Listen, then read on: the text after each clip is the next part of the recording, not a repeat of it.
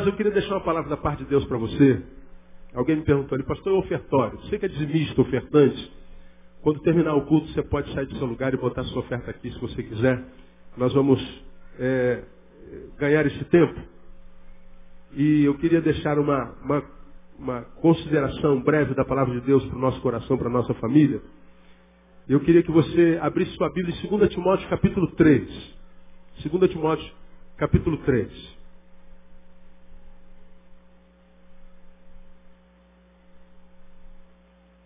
Nós amamos a família porque família é a ideia de Deus. E nós tendemos a amar o que Deus ama. E por mais que a gente veja a família sendo bombardeada por essa sociedade, nós continuamos acreditando nela porque nós acreditamos em Deus.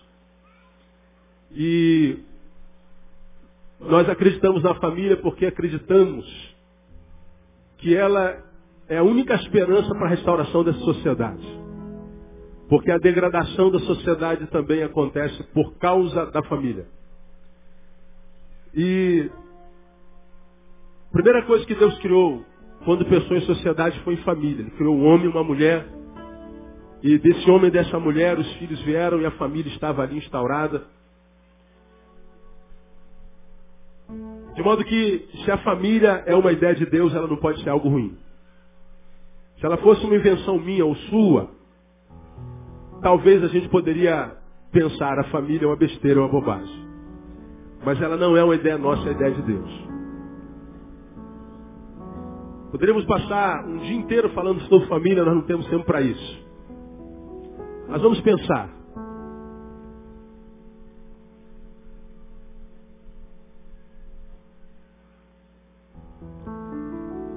A família é uma instituição que terminou o século XX, essa primeira década do século XXI, ela já terminou em crise. Crise, crise, crise, crise contestada na sua forma de ser, de forma torrencial. Ela entrou o século XX em crise e debaixo de muita contestação. A gente não pode deixar de admitir essa realidade. E ela entrou no século XXI, nesse século, cuja primeira década nós estamos encerrando nesse ano, da mesma forma, contestada. Principalmente essa família matricial, essa família que a gente conhece como pai, mãe e filhos. Essa que regeu a sociedade no mundo inteiro até bem pouco tempo, mas que agora toma novas formas. Não sei se por causa de deformação ou se por causa de evolução. Depende do ponto de vista. Alguns, quando tiram a mulher da relação, ou quando tiram o homem da relação, e põem um do mesmo naipe, alguns dizem isso é uma deformação. Outros dizem é uma evolução.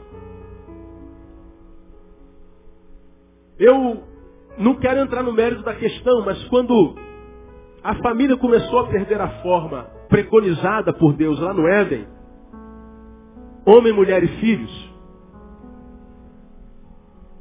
quando ela entrou na pós-modernidade, nessa mesma pós-modernidade começou a degradação da sociedade. Nós somos diferentes em quase tudo. Todos nós.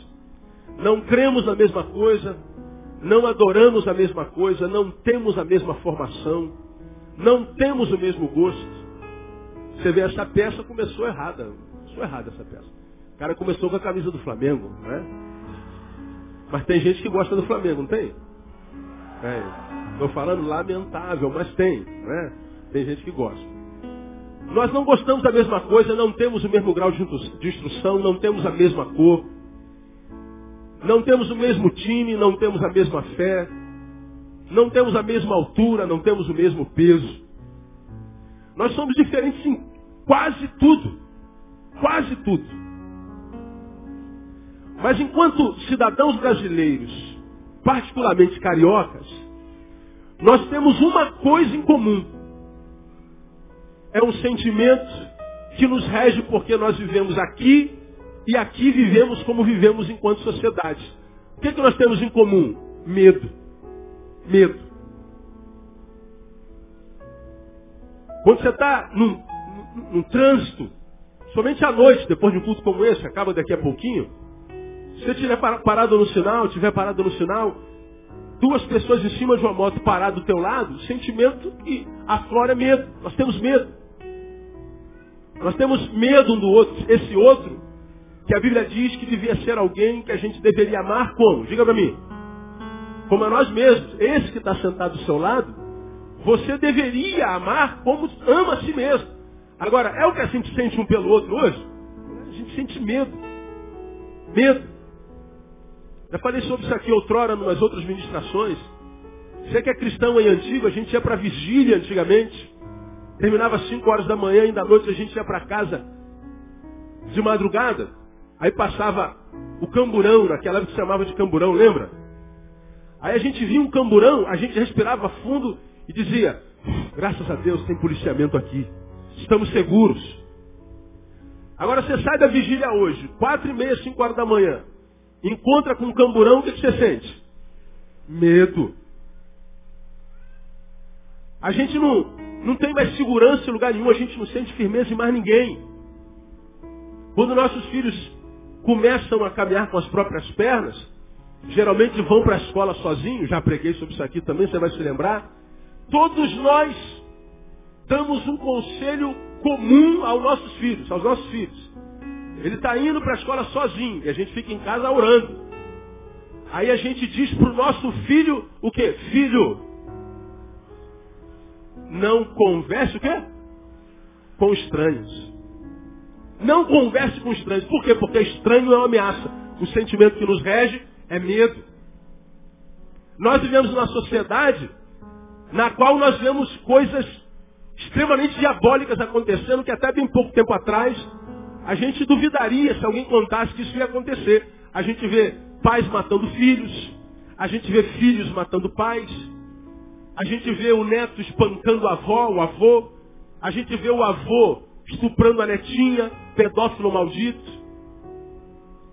A gente vê os pais vendendo a filha jovenzinha para prostituição. A gente vê o filho matando o pai por causa de droga.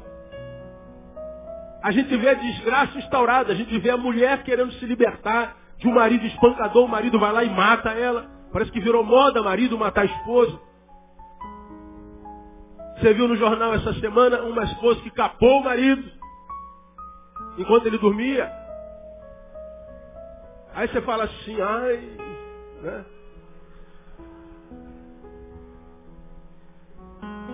Agora, se a gente falasse há 10 anos, ó, gente, vai acontecer isso. Pais vão jogar filhos pela janela.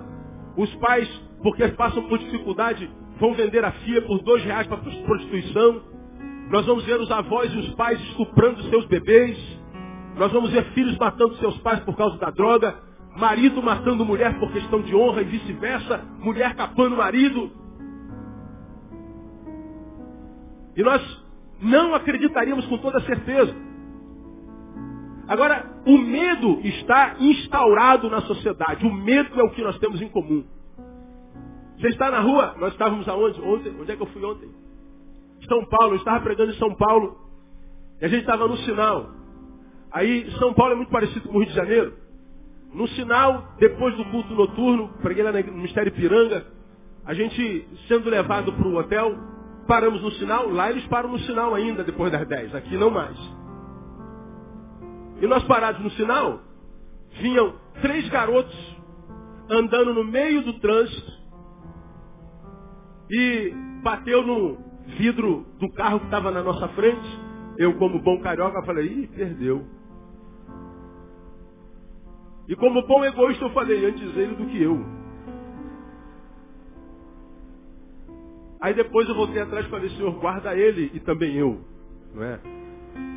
Aí quando o garoto bateu no vidro, ele levantou a camisa, eu não vi o que, que tinha lá, mas o cara baixou o vidro, tinha um Rottweiler no banco de trás. O Rottweiler botou a cabeça do lado de fora, os moleques vazaram. Eu falei, santo Rottweiler, né, meu? Porque se não desse certo no Rottweiler, a próxima vítima éramos nós. E o Rottweiler botou o moleque para correr. Aí o cara avançou o sinal. Eu falei, tu não vai ficar aqui, né, pastor? Vamos pecar, pelo amor de Deus, avance o sinal. Né? Aí nós avançamos o sinal. Medo. Meninos. Ninguém hoje é assaltado por velho. Não tem velho bandido. Tudo menino. Os estupradores são meninos, os ladrões são meninos. Os que estão contaminados pela epidemia crack são meninos que para sustentar o seu vício, uma droga maldita que quase dela a gente não consegue se libertar, o índice de cura é muito pequeno, ele precisa roubar em casa, ele precisa roubar na rua, ele precisa tirar alguma coisa de alguém para sustentar a sua de graça. E a gente olha na rua, vê crianças, a gente não tem mais pena ou solidariedade. Não, são trombadinhas das quais, mesmo criança, nós temos medo. Ora, quem poderia imaginar que um estado de coisas como essa podia acontecer? Que nós, macacos velhos, fugiríamos de crianças. De vermos uma criança no sinal se aproximar da gente e a gente ficar aqui em QAP, ficar em, em, em, em alerta, pensando se com essa criança não vem mais dez e faz um arrastão aqui. Quem poderia imaginar um negócio desse? Agora, responda para si. Aonde é que essas crianças que se monstrificam tão cedo são transformadas em monstrinhos, como a gente diz? Aonde é que os homens pedra, quais psicopatas, matam sem sentir remorso, matam por prazer? Aonde é que esses homens empedernidos e codificados são formados?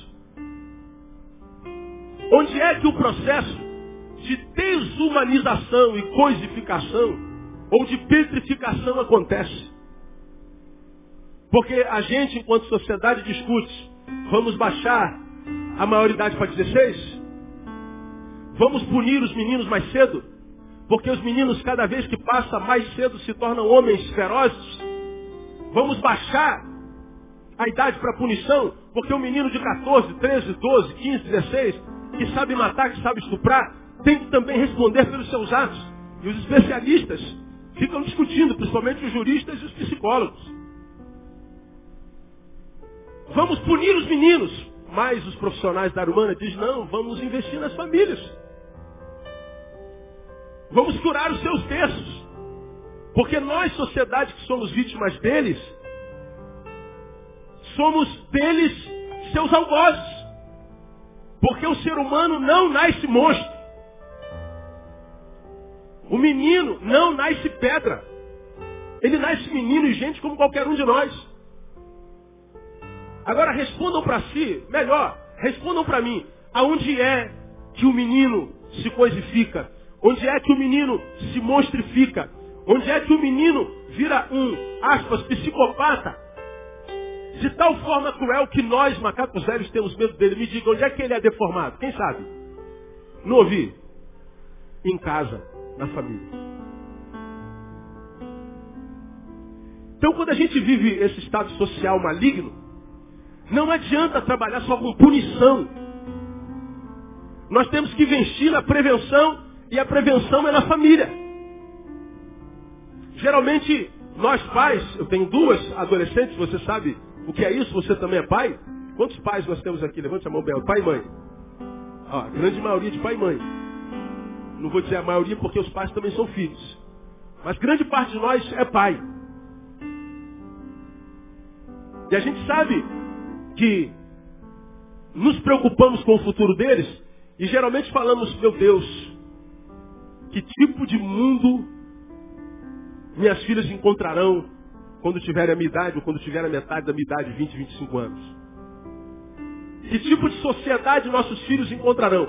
Mas devemos também perguntar que tipo de filhos a sociedade encontrará. Porque a sociedade tem se transformado no que tem se transformado, porque os filhos se transformaram no que se transformaram. A sociedade se transformou no que se transformou, porque a família se transformou no que se transformou. De modo não, não há esperança para uma sociedade que secundariza a família e mais, terceiriza a família ou não dá nenhuma importância para ela. Não há como viver felicidade em sociedade se a gente não investir em família. Por que, que a gente faz o culto da família? Porque a gente alcança um número grande de gente que é gestor familiar. Lá na internet tem centenas e centenas de pessoas. Esse culto se é transformado em CD e ele roda o Brasil e parte do mundo. Porque a gente tenta alcançar o maior número de gente para que a gente pense em família. Porque toda vez que essa sociedade pensa em família, é para maldizer a família e olha para a família de forma pejorativa. E aí a gente acredita que fracassando em família, investindo em carreira, investindo do lado de fora, a gente vai compensar o fracasso que a gente teve em casa. Não há como uma sociedade se transformar numa sociedade que vale a pena se essa sociedade não investe família. Nós não temos como ter uma vida equilibrada e abençoada, uma vida que vale a pena ser vivida, se a nossa família não acompanhar essa vida conosco. Você se lembra que quando você era garoto, somente você que era da minha geração, aprendíamos na escola que a família era a célula o quê? Quem se lembra? Mater do quê? Da sociedade. A célula mãe. Ou seja, ela gera uma sociedade. Dela, uma sociedade emana. E é verdade. Mas hoje, essa mesma família, ela na verdade é a matriz de todas as enfermidades. É nela que eu adoeço. É nela que eu me deprimo. É ela que me rejeita. É nela que eu me transformo em pedra. É nela que eu adoeço. É nela que eu me monstrifico. É nela que eu conheço rejeição. E aí, nela, transformados nisso, nós vamos reproduzir isso em sociedade. Então não há como ser feliz se não for através da família. Agora, por que, irmãos, que a família fracassa tanto nesse tempo que se chama hoje? Por que, que grande parte de nós e dos que nós conhecemos, ó, entrou um cachorro na igreja, olha aí. Culto da família, né, meu? Se eu soubesse, eu trazia o Shadow, tá vendo? Tadinho. Eu amo cachorro, gente. Não tem jeito. Deixa ele aí, viu? Deixa... Por que, que o cachorro entrou na igreja, você sabe? Por que, que ele saiu? Que entrou, né? Deixa ele aí. Ouve a palavra de Deus, cachorro, e converta, sangue. Por que, que a gente tem fracassado em família? Aqui, tem gente que já casou uma vez, casou duas, casou três, casou quatro. Tem uns como Chico Anísio, casou nove, oito. Aí toda vez que você conversa com alguém que casou um monte de vezes, vai, mano, tira a foto dele, mas não bota no site não, tá? Senão o nego vai pensar, ó, oh, na igreja do Neil virou zoológico agora. Né? O nego já fala tudo de nós, né, cara? Agora, cachorro na igreja, o nego me mata, me, me crucifica. Aí você vê a pessoa casando várias vezes, Aí você vai conversar com ele, quantas vezes você casou? Aí eu casei tantas vezes. Aí ri. Como quem diz, engraçado. Aí a gente ri junto com ele, como quem diz, é engraçado mesmo. E você quantas vezes? Tantas vezes. Ri mais alto ainda. Como quem diz, eu troco de marido e mulher como eu troco de roupa. é. A gente ri quando está diante dos outros do lado de fora da casa, mas quando não tem ninguém olhando para nós, e a cada casamento que acaba, o que se vê no nosso rosto não é sorriso, é choro. Como eu e você fomos criados por Deus e não fomos criados para ser infelizes, Deus criou você para ser feliz. E felicidade na tua vida não é um favor que a vida te faz, é um direito em Jesus. Você tem direito de ser feliz.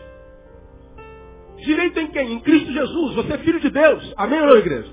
Diga assim, eu tenho direito de ser feliz. Me ajuda, diga irmão que está do seu lado, você tem direito de ser feliz.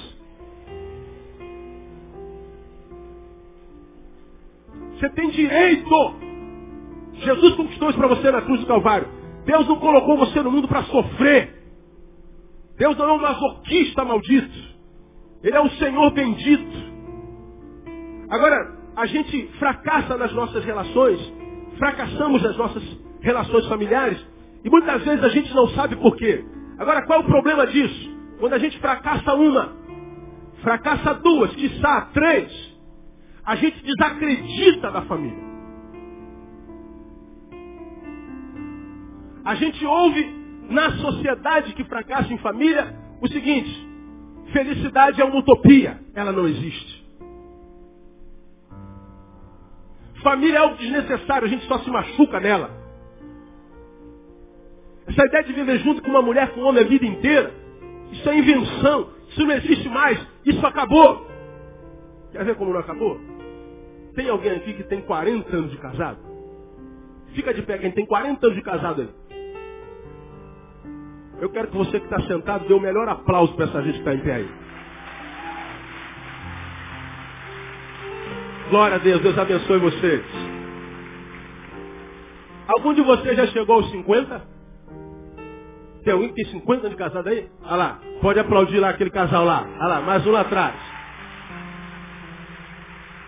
50 anos de casado lá. Tem alguém que tem mais de 50 aí? Cadê Dona Linda, seu Manel, meu Deus do céu? O senhor que está aqui, não é? Aí você fala assim, ah, mas isso é raridade. É verdade. Mas não é por causa do casamento, é por causa do cônjuge, do indivíduo. É por causa da sociedade. Não é o casamento que está em crise, é o homem, é o sujeito. Essa sociedade que diz casamento é uma instituição falida, é uma sociedade que diz isso da boca para fora. Porque ela não acredita nisso. Ela diz isso porque o seu casamento faliu. Mas lembra que eu já falei sobre isso aqui outrora? Eu digo, o casamento é uma instituição falida. Por quê? Porque o meu faliu. Agora, como nós não fomos criados para sermos infelizes, fomos criados para sermos felizes, o sujeito que diz assim, casamento é uma instituição falida, quando ele quer ser feliz de novo, o que, que ele faz? Casa de novo. Aí o, o casamento dele fracassa. Está lá sozinho de novo, contando piadas sobre isso do lado de fora mas sendo carcomido pela solidão do lado de dentro. Ele diz, eu preciso ser feliz. Já fracassou duas vezes. O que, que ele faz de novo? Casa de novo.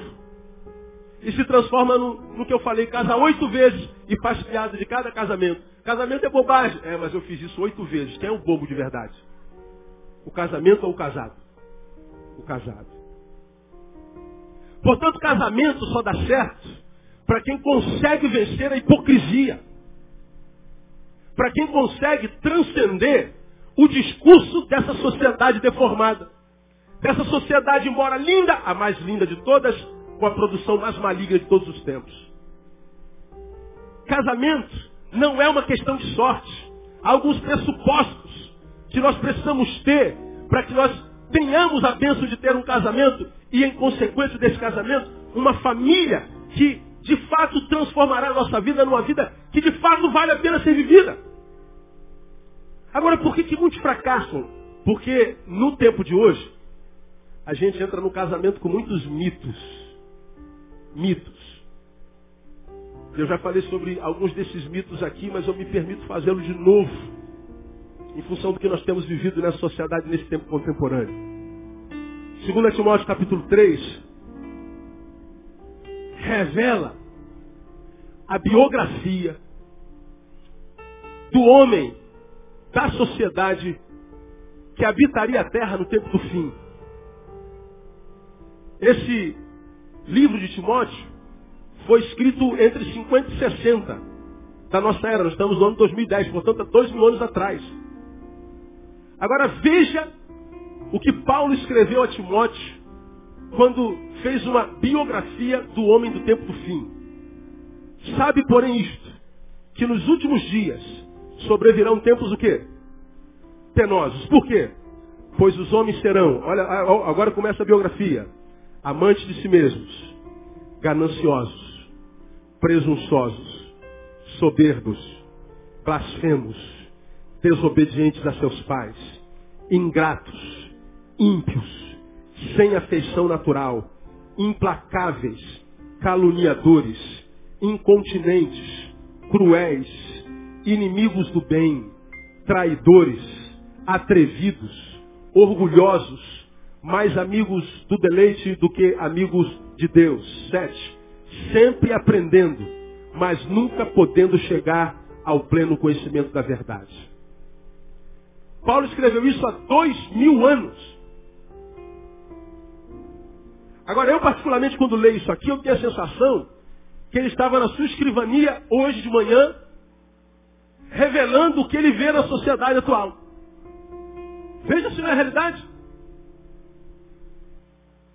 Amantes de si mesmos, gananciosos, presunçosos, soberbos, blasfemos, desobedientes a seus pais, ingratos, ímpios, sem afeição natural, implacáveis, caluniadores, incontinentes, cruéis, inimigos do bem, traidores, atrevidos, orgulhosos, mais amigos dos deleites do que amigos de Deus, sempre aprendendo, mas nunca chegando ao conhecimento da verdade.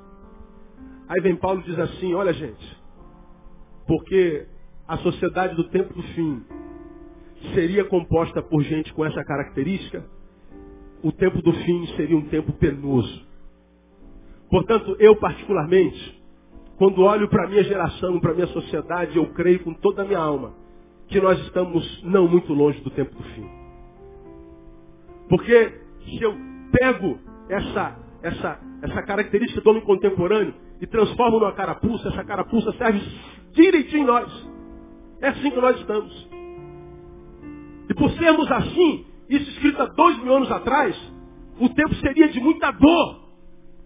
E essa dor, evidentemente, não pouparia a família.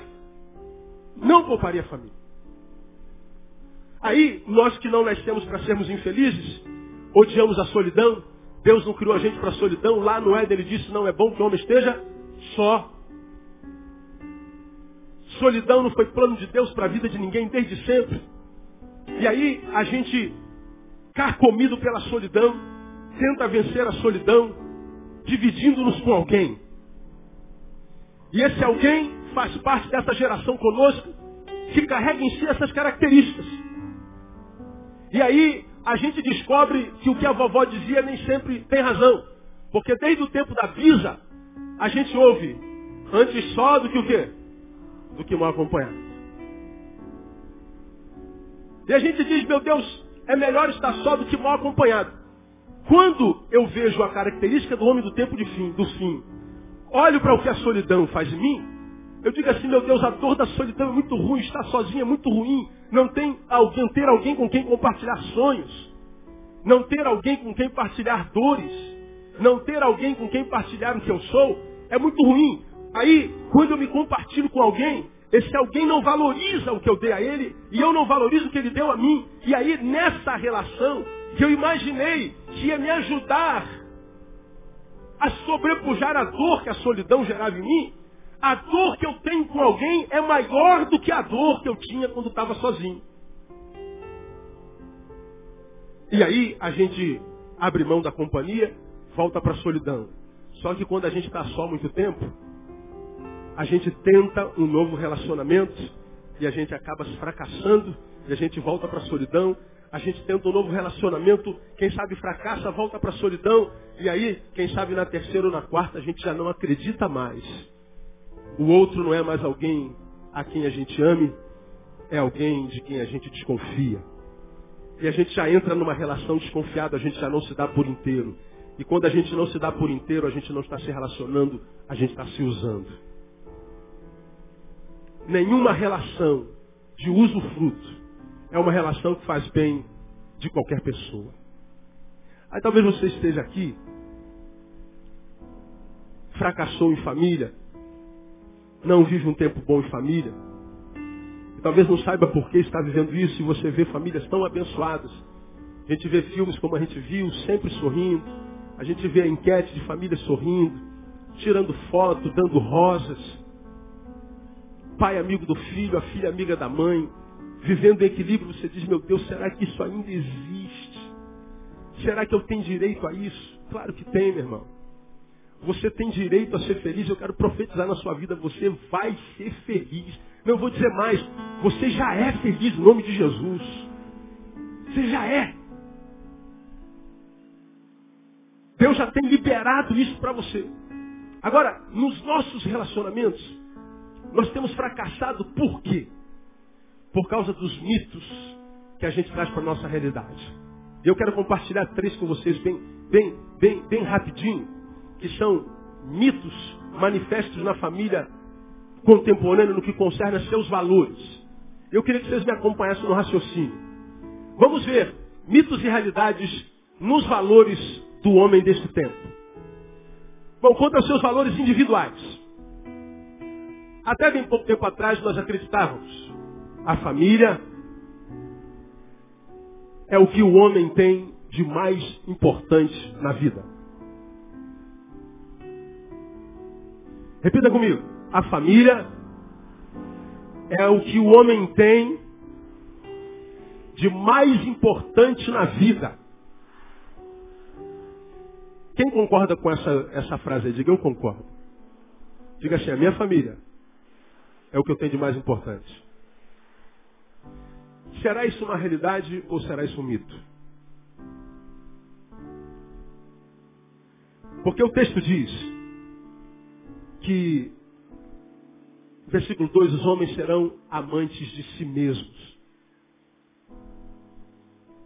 No discurso, família é o que eu tenho de mais importante na vida. Bom, isso é um discurso. Agora, o que, que a gente vê na prática?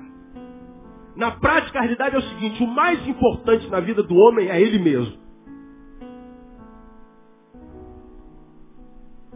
Na prática, eu digo, mulher, filhos, vocês são o que eu tenho de mais importante. Agora, no discurso, agora na prática, será que eu cuido dessa família como sendo aquilo que eu tenho de mais importante na minha vida.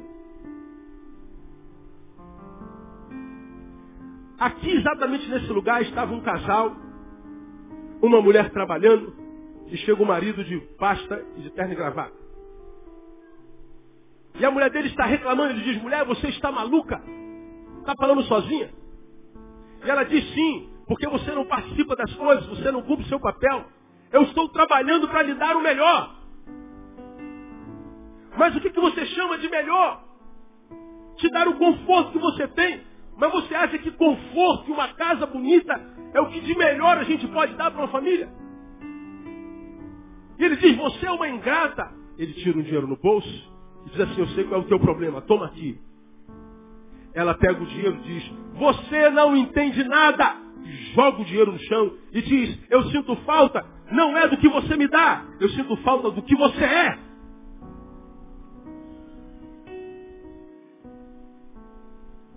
Nosso problema, amor, não é ausência de coisas, é ausência de relações humanas.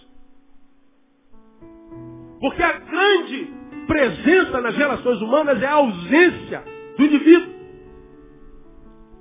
Nós estamos por demais ocupados do lado de fora. E toda vez que nós estamos ocupados do lado de fora, a solidão se instaura do lado de dentro. E quando a gente vem do lado de dentro e alguém fala que está só, a gente diz, eu estou do lado de fora, trabalhando para te dar o melhor. O melhor que se pode dar para uma família não é o que o nosso trabalho dá para ela.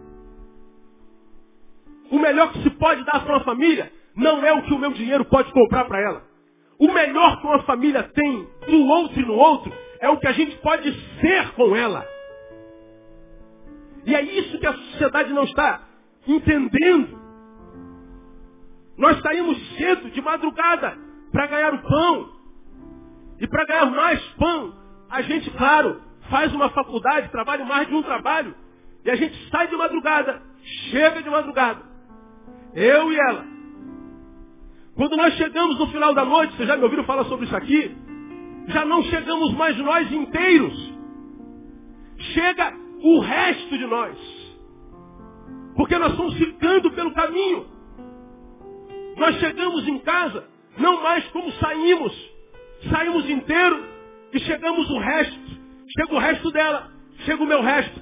E nós nos alimentamos do resto do outro. Quem se alimenta de resto não tem saúde. Em área nenhuma. Agora, por que, que nós nos alimentamos do resto? Porque nós estamos trabalhando para construir uma grande casa. Só que acontece se nós não nos cuidarmos, é que nós construímos uma grande casa e destruímos o lar que poderia habitar dentro dessa casa. Já foi-se o tempo que o discurso era minha família é o que eu tenho de mais importante. Pois é, se esse é teu discurso, meu irmão, minha irmã, tenta abrir mão de um final de semana para passar com ela. Ou será que seu trabalho não permite? Sabe por que não permite muitas vezes? É porque a gente não se esforça o suficiente para investir tempo e estar com o nosso. Quando a gente não está com o nosso, a gente não está amando a nossa família sobre tudo, nós estamos nos amando sobre tudo. Nossa ausência não é só ocupação do lado de fora, é egoísmo. Eu sou pastor há 20 anos. Lido com gente há 20 e alguns anos. E a reclamação dos cônjuges que os casamentos está chegando ao abismo é sempre o mesmo. A ausência do outro. No discurso, minha família é o que eu tenho de mais importante. Na prática, eu só penso em mim. Eu não estou preocupado com o que você sente. Eu te dou pão, eu te dou casa, eu pago tuas contas. Eu te dou conforto. O que, é que você quer mais? Eu quero abrir mão de todo conforto, conforto para ter você, mesmo que seja na pobreza. A gente não diz, mas na prática, nós dizemos com silêncio. Não. A mim você já está querendo demais. Lembro que eu preguei isso aqui uma vez numa igreja. Teve uma pessoa que no meio do salão, nunca vi acontecer isso só uma vez. Quando eu falei que a nossa família não é o mais importante que nós temos para nós hoje, o mais importante somos nós mesmos. E o homem levantou assim, eu não concordo com isso, minha família é o que eu tenho de mais importante. Ele disse assim, eu sou, eu sou capaz de morrer pela minha família. Eu acredito. Eu acredito que aqui no nosso meio, ou nos ouvindo lá, existem centenas de pais e mães que são capazes de morrer pelos filhos. Acredito até que tem alguns maridos que sejam capazes de morrer pela esposa e vice-versa. Que nós sejamos capazes de morrer, ah, eu acredito. Sabe no que eu não tenho acreditado que nós sejamos capazes de viver por ele? De morrer eu acredito, a gente só não consegue viver. Aí eu não tenho como, minha igreja, me perdoe. Falar sobre isso aqui e não lembrar de Davi de novo. O homem segundo o coração de Deus. Mas que teve a família mais amaldiçoada da vida sagrada. Por quê? Porque foi alguém que estava disposto a morrer, mas não viver. Você conhece essa história, já preguei aqui sobre ela várias vezes. Como tem tanta gente nova aqui, me permita relembrar. Davi tinha uma filha muito linda chamada Tamar. Tinha um filho doente chamado Aminon. Só podia ser doente. Porque ele olhava para a irmã, não via uma irmã, via uma mulher linda. E ele ficou de tal forma apaixonado pela irmã, nutriu um desejo sexual tão grande por ela, que ele não suportou e estuprou a irmã. Na casa do pai Davi. Depois que ele estupra a irmã, acompanha essa história, meu irmão, você que nunca ouviu essa história. Ele enxota a irmã do quarto e quase vomita de nojo dela. A notícia corre no reino, na casa de Davi, e os outros filhos, principalmente um filho chamado Absalão, dos mais velhos, fica esperando que Davi tome uma postura, que ele se manifeste, que ele fale alguma coisa, que ele tome uma decisão, que ele discipline, que ele castigue, faça qualquer coisa, meu pai. O que, que Davi fez? Nada. Davi não fez nada. Absalão, não suportando o silêncio do pai, disse: Meu pai não faz nada, eu vou fazer. E ele começou a planejar como poderia se vingar do irmão. Sabe o que, ele faz? Já sei. Meu irmão gosta de caçar e eu também. Vou planejar uma caça, vou pedir meu pai para mim não ir comigo. Meu pai vai deixar. E durante a caçada eu dou um jeito e mato meu irmão. E Absalão foi até o pai, pai, eu tô, tô querendo fazer uma caçada, posso levar a mim não, meu irmão comigo? Davi diz, claro que pode, meu filho. Davi, o omisso, deixa os irmãos irem caçar, porque ele imaginou, puxa, parece que o ódio no coração de Absalão está fenecendo. Quem sabe nessa caça eles se entendam. O que Absalão não falou, que a caça era o seu irmão. E ele matou o seu irmão. Aí Davi tem uma filha estuprada, um filho estuprador, um filho assassinado e um filho assassino. Absalão foge e fica esperando que o pai o procure para dizer alguma coisa. Não. Quando estuprou minha irmã, ele não falou nada. Mas agora que eu matei o filho dele, ele vai dizer alguma coisa. Ele esperou por três anos na casa de um de seus avós, no caso do seu avô. O que, é que Davi fez? Nada. Davi não fez nada. O ódio cresce no coração de Absalão. Ele faz um complô contra o seu pai, ajunta o exército, desce contra o reino do seu pai, toma-lhe o trono e Davi foge pelos fundos para não ser morto pelo filho. E ele então, nesse levante, toma o trono do seu pai. Davi tem uma filha estuprada, um filho estuprador, um filho assassinado, um filho assassino, um filho levantador. Depois que isso acontece, algum tempo passa, Davi volta, toma o trono de Absalão. E Absalão então é quem foge. Absalão diz a Bíblia, ele tinha um cabelo muito grande. Ele foi cavalgando em fuga. E ele passou embaixo de uma árvore, mas o cabelo dele voou. E ficou agarrado no galho. O cavalo passou e ele ficou pendurado pelo cabelo. E Davi tinha dito ao chefe do exército, não toque nesse menino. Traga-me, traga-me vivo. Só que o chefe do exército desobedece, pega a sua espada e atravessa Absalão. Davi agora tem uma filha estuprada, um filho estuprador, um filho assassino, um filho assassinado, um filho levantador e outro filho assassinado. A desgraça alcançou a sua casa.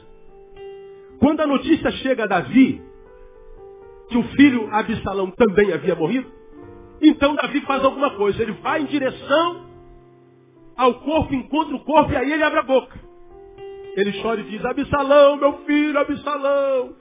Quem me dera, meu filho Absalão, morrer no teu lugar, se tivesse eu morrido no teu lugar. Oh, Absalão, quem tinha que ter morrido era eu. Eu queria ter morrido no teu lugar. Pois é, Davi, com essa palavra diz, meu filho, eu queria morrer por você.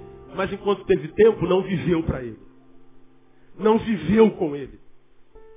Não chamou o filho quando viu aquele olhar de homem para sua irmã. Filho, que olhar é esse que você está tendo com a tua irmã, cara? Filho, o que está acontecendo contigo? Que sentimento é esse, rapaz? Vamos trocar uma ideia aqui, meu campeão. O que está acontecendo com o teu coração? Qual é o problema aí? Ou se ele se manifestasse depois do estupro, ele disciplinava o seu filho talvez tentasse entender o coração do filho. E se ele se manifestasse mais ainda, apaziguaria o coração de Absalão. Mas ele não fez nada. Por que, que ele não fez nada? Talvez ele estivesse ocupado demais do lado de fora. Pensando em si. Aí eu quero dizer para você, papai e mamãe, que pais ocupados demais do lado de fora geram filhos amargurados do lado de dentro. E as maiores vítimas dos filhos amargurados somos nós, seus pais. Então a palavra de Deus para o nosso coração nessa noite é, qual foi a última vez que você trocou uma ideia com aquele seu moleque, com aquela moleca que você ama? Qual foi a última vez que ele teve tempo teu para ele? Você conhece aquela história que todo mundo já recebeu essa, essa história pela internet? Um filho bate no escritório do pai, um grande empresário executivo ocupado, e ele bate e abre, bota a cabeça, o pai fala assim, filho, agora não, estou ocupado. E o filho vai embora. No outro dia o filho bate, abre, meu filho agora não, papai está ocupado, pelo amor de Deus. Passaram-se alguns dias, o filho batendo na porta, tentando chegar ao pai, o pai estava ocupado. Até que um dia ele abriu a porta. E o pai disse, estou ocupado não, pai, hoje só vai me ouvir. O menino entrou, fechou a porta, bacurizinho. E falou, papai, eu só quero te perguntar uma coisa. Quanto é que o senhor ganha por hora?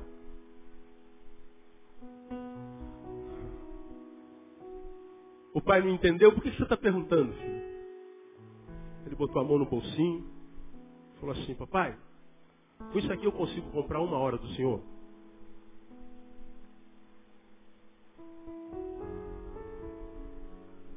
Eu consigo comprar uma hora do Senhor. Nós pais, talvez tenhamos coragem de morrer pelos nossos filhos. O que a gente não tem tido, irmão, é coragem para viver com eles. Que nós tenhamos coragem de morrer pela nossa esposa, de encarar um, um cavalão desse que mexeu com a nossa mulher. Eu acho que a gente tem coragem. A gente só não tem coragem de viver com ela, de gastar tempo com ela. A gente não tem tido tempo para a nossa família. As famílias estão doentes porque as famílias estão órfãos. Nossos filhos são órfãos de filhos, de pais vivos. Nossas esposas são viúvas de maridos vivos.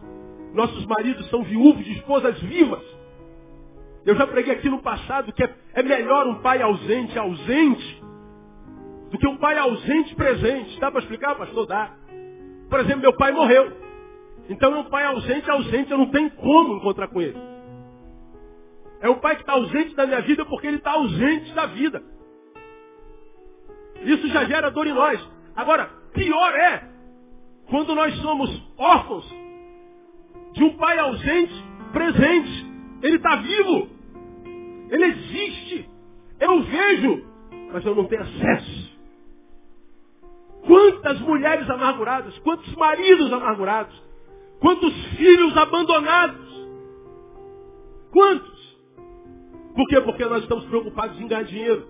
Ganhar dinheiro para mostrar para quem? Para a sociedade o quanto nós somos bem-sucedidos. Ganhando dinheiro para trocar de carro, para que o vizinho olhe para o nosso carro e morra de inveja da gente. Ganhando dinheiro para comprar uma roupa, para que o colégio da facu, o pessoal da faculdade morra de inveja da nossa roupa e veja o quanto a gente tem uma roupa da hora. Enquanto isso, nossos filhos estão se monstrificando. Nesse canto da enquete estava o Tchuf, simbolizando um adolescente revoltado pelo descaso de seus pais.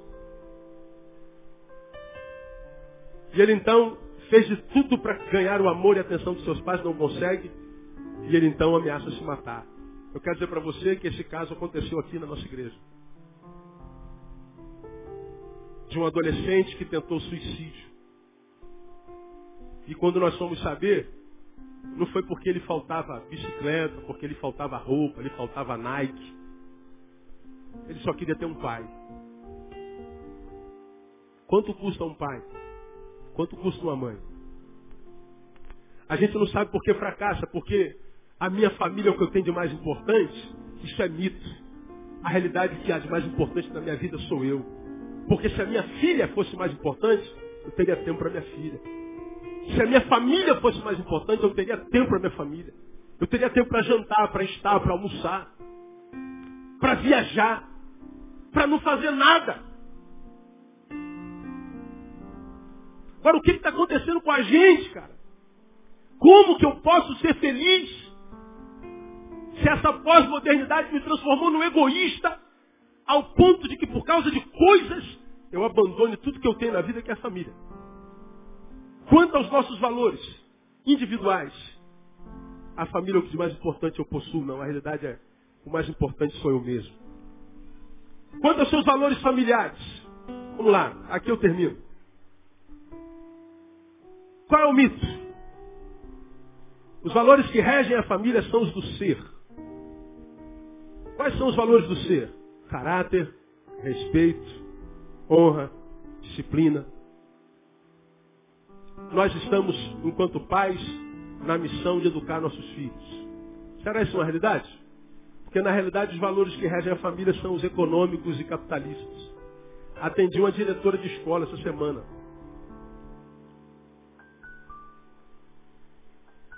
Muito bem sucedida. Muito bem sucedida. Mas mal por dentro ninguém sabe. Marcou um gabinete Alguém a trouxe, marcou para ela, ela precisava desabafar. E ela foi falando da sua decepção enquanto educadora. Quantos educadores nós temos aqui? Professores, diretores, gente que trabalha na educação. Levanta a mão bem alta assim. Grupo grande, né? Grupo grande. É fácil ser educador hoje? É quase impossível, não é verdade? Como é que as nossas crianças estão chegando na escola? Respeita alguém? Vocês veem na televisão todo dia umas professoras sendo espancadas, um professor sendo espancado. Quem tem mais de 40 aqui, levante a mão e diga assim, eu tenho mais de 40 com orgulho. Levanta a mão aí bem alto.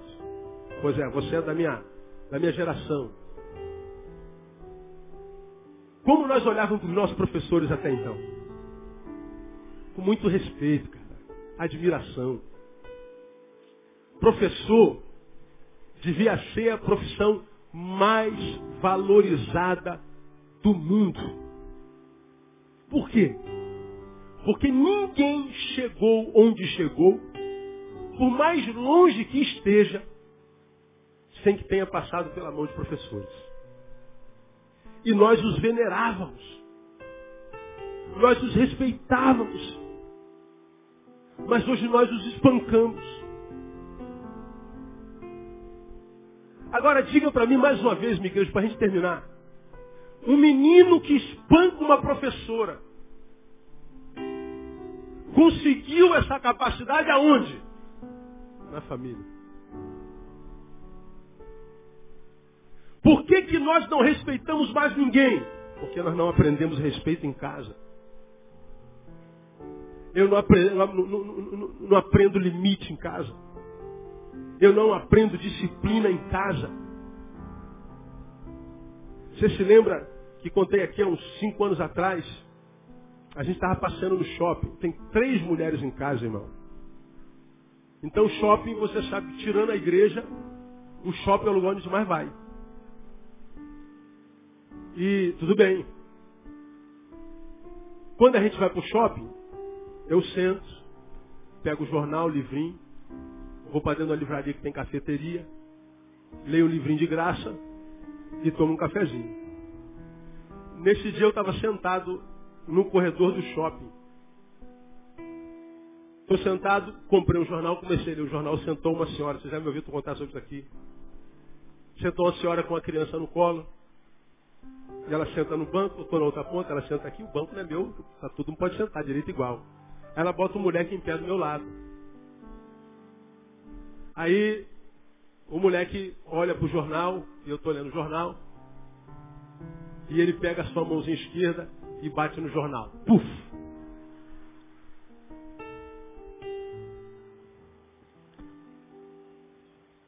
Estou aqui, ó. Aí ele bateu no jornal, puf! Aí o jornal saiu da minha mão. Aí eu olhei para o menino com cara feia, para a mãe com cara de monstro. E ela rindo, não faz isso, menino. Não faz isso. Ele já via, é uma paz macenta, é uma lerda. É uma moloide dessas coisas que tem por aí. Ok, voltei a ler o jornal. O que, é que o moleque faz de novo? O moleque bate no jornal de novo e eu seguro, rasga meu jornal.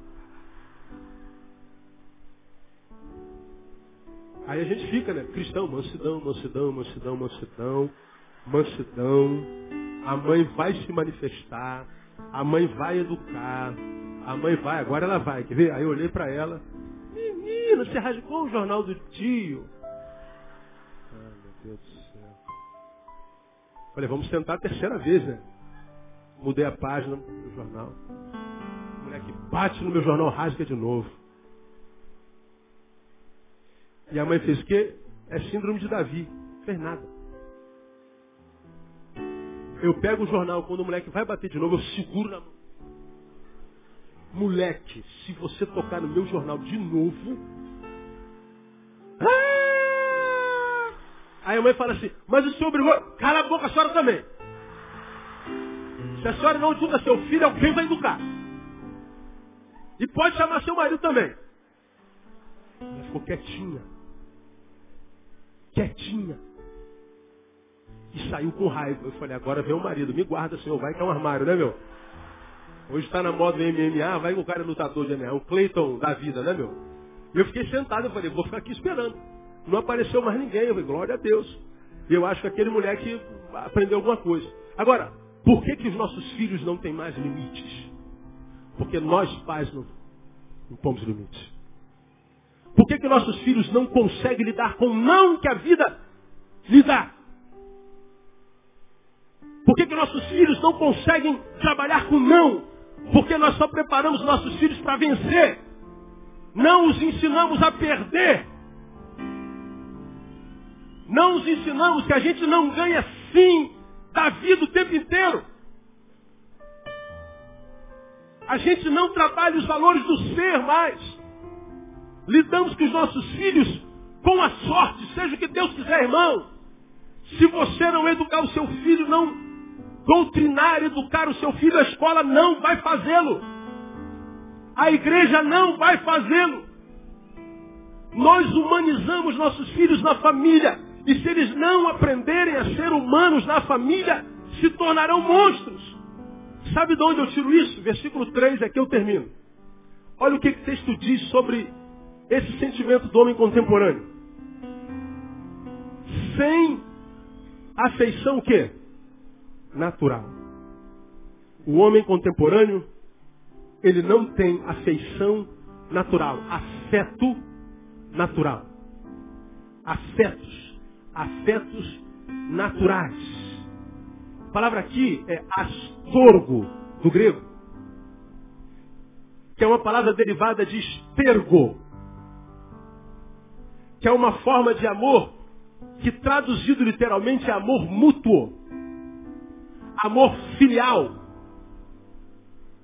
Esse texto está dizendo que o homem do tempo de fim nasceria sem esse amor filial sem afeição natural, não viria naturalmente. O que ele está dizendo é o seguinte? Ou nós ensinamos nossos filhos a amar, ou eles odiarão. Agora olha para a sociedade, você vê mais amor ou ódio? Ódio. Por quê? Porque eles são piores do que a gente? Não, porque não os ensinaram a amar. A gente vê os molequinhos crescendo hoje já perversos. Você vê criança assim, ó, já tendo atitudes de adulto, que a gente fica bolado. A gente vê meninos de 5, 6 anos falando já em transar, em beijar na boca, em ficar.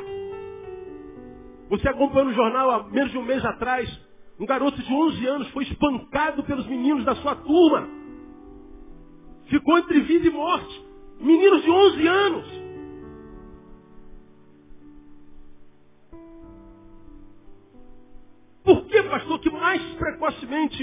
Os meninos estão se odiando, produzindo mal? Estão deformados.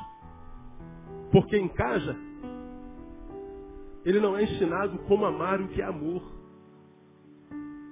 E amor não se aprende na escola.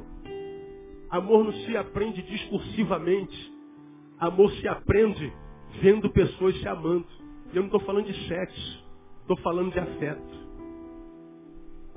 Se o teu filho vê você brigando com a sua mulher e seu marido a vida inteira, um agredindo o outro, batendo o outro, seu filho se transformará na sua imagem e semelhança. E é esse filho que a gente joga para a sociedade, que se monstrifica, se coisifica e fará de nós a sua vítima, porque eles são a nossa vítima. Nós não ensinamos a amar. Amor se aprende em casa. E se a gente não ensina a amar, eles naturalmente odiarão. Então, a, nossa intenção, irmãos, com esse culto, é que nós tenhamos um sinal amarelo diante de nós. Não é bom que o homem esteja só. Eu preciso da minha família. É onde eu começo e é onde eu termino. De modo que eu tenho que valorizar isso, que é o meu início e meu fim. E terminando, eu quero compartilhar com você algo que eu aprendi com o pastor Jeremias há uma semana atrás. Eu não lembro o que ele pregou lá na igreja do Lins, quando eu fui ouvi-lo. Faço a menor ideia que ele pregou. Mas ele disse uma frase que me marcou, que parece cômica. Ele disse assim, cuide muito bem daquele que vai chorar no seu enterro.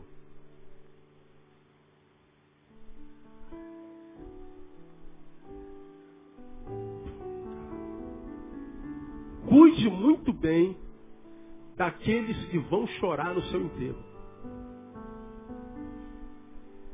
Porque para para pensar comigo, quem é que geralmente estará lá no nosso enterro chorando? Seus amigos da cerveja do fim de semana? Seus colegas de trabalho? Da rave de sábado? Seus vizinhos? Quem é que vai estar chorando no teu enterro? Diga para mim. A minha família. E quem é que a gente mais maltrata? Aquele que vai chorar no nosso enterro. De repente, são os únicos que chorarão. Meu Deus, como essa frase mexeu comigo. Porque senhor trata mal a sua família, pastor? Olha a cara daquela mulher lá, irmão, pelo amor de Deus. Olha para os olhos da minha filha. Olha para os olhos. Mas aqueles que vão chorar no meu enterro não é só minha família, são amigos. Gente que me ajudaram a ser o que eu sou. Gente que me ajudou a ter estima. Gente com a qual eu vim existência e diante das quais eu deixarei existência. E o pastor Jeremias disse, trata bem essa gente. Porque se não dá para tratar bem a todos, a estes, pelo menos você tem de tratar.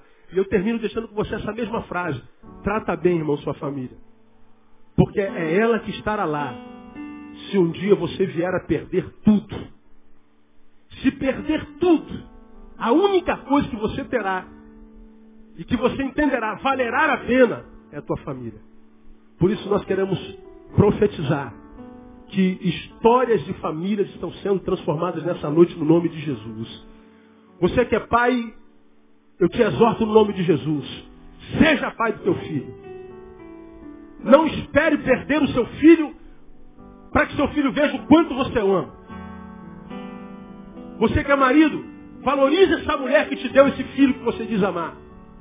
E faça dessa mulher a mulher mais feliz do mundo. Porque só quem tem uma mulher feliz pode ser um homem feliz. Você que é mulher, seja mulher para esse marido e pare de competir com ele. Seja parceira. E faça desse homem o homem mais feliz do mundo. Porque só um homem mais feliz ou feliz pode fazer uma mulher feliz. E vocês como pais, amem seus filhos. E diga para eles o quanto eles são mais importantes do que tudo que você tem Diga para eles que você não está só disposto a morrer por ele, mas a partir de hoje está disposto a viver com eles. E vocês, filhos, pelo amor de Deus, deixa de ser refém da sua aparência e de tentar impressionar a tua geração que é holográfica. Tenta ser um filho que dê orgulho aos teus pais. Tenta ser um filho que faça valer a pena o investimento dos teus pais até você, em você. Lembra o quão pobre teus pais são, quem sabe?